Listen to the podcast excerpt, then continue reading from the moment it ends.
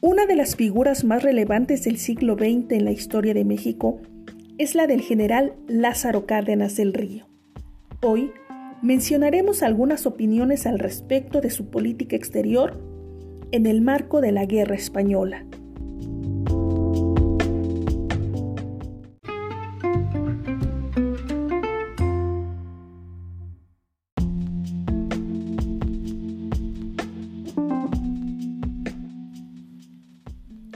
Isidro Fabela, recapitulado en el libro México en la Cultura Universal, reflexiona la postura política exterior del gobierno cardenista respecto a la guerra de España, a propósito de una carta dirigida a él en su carácter de delegado permanente ante la Sociedad de Naciones.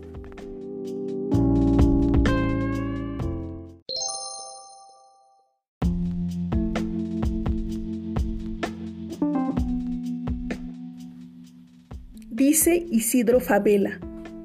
Bajo los términos de no intervención, decía el general Cárdenas, se escudan ahora determinadas naciones para no ayudar al gobierno español legítimamente constituido.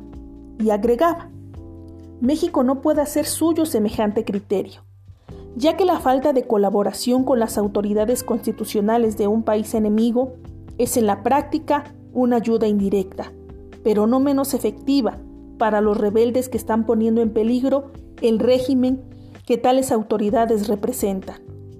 Ello, por tanto, es en sí mismo uno de los modos más cautelosos de intervenir. Continúa Favela. Pues bien, esta recta interpretación del pacto y esta clara visión de Cárdenas no la percibieron, o mejor dicho, no la quisieron percibir las grandes potencias. Francia y la Gran Bretaña, al crear el Comité de la No Intervención, que no solo fue un disparate técnico y una arbitrariedad, sino la causa tal vez determinante de la Segunda Guerra Mundial que estalló poco después.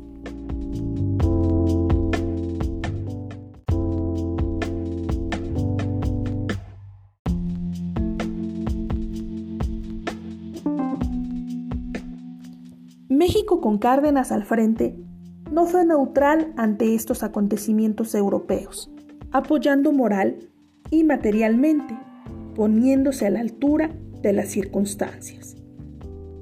En 1936, Cárdenas agregó un viva la República Española al tradicional grito de independencia, mostrando solidaridad ante la agresión de la Italia fascista y la Alemania nazi.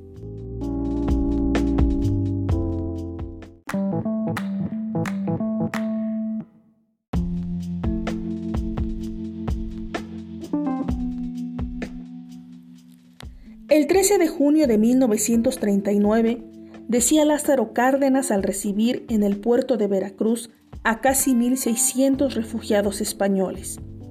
No los recibimos como náufragos de la persecución dictatorial, sino como exponentes de la causa imperecedera de las libertades del hombre.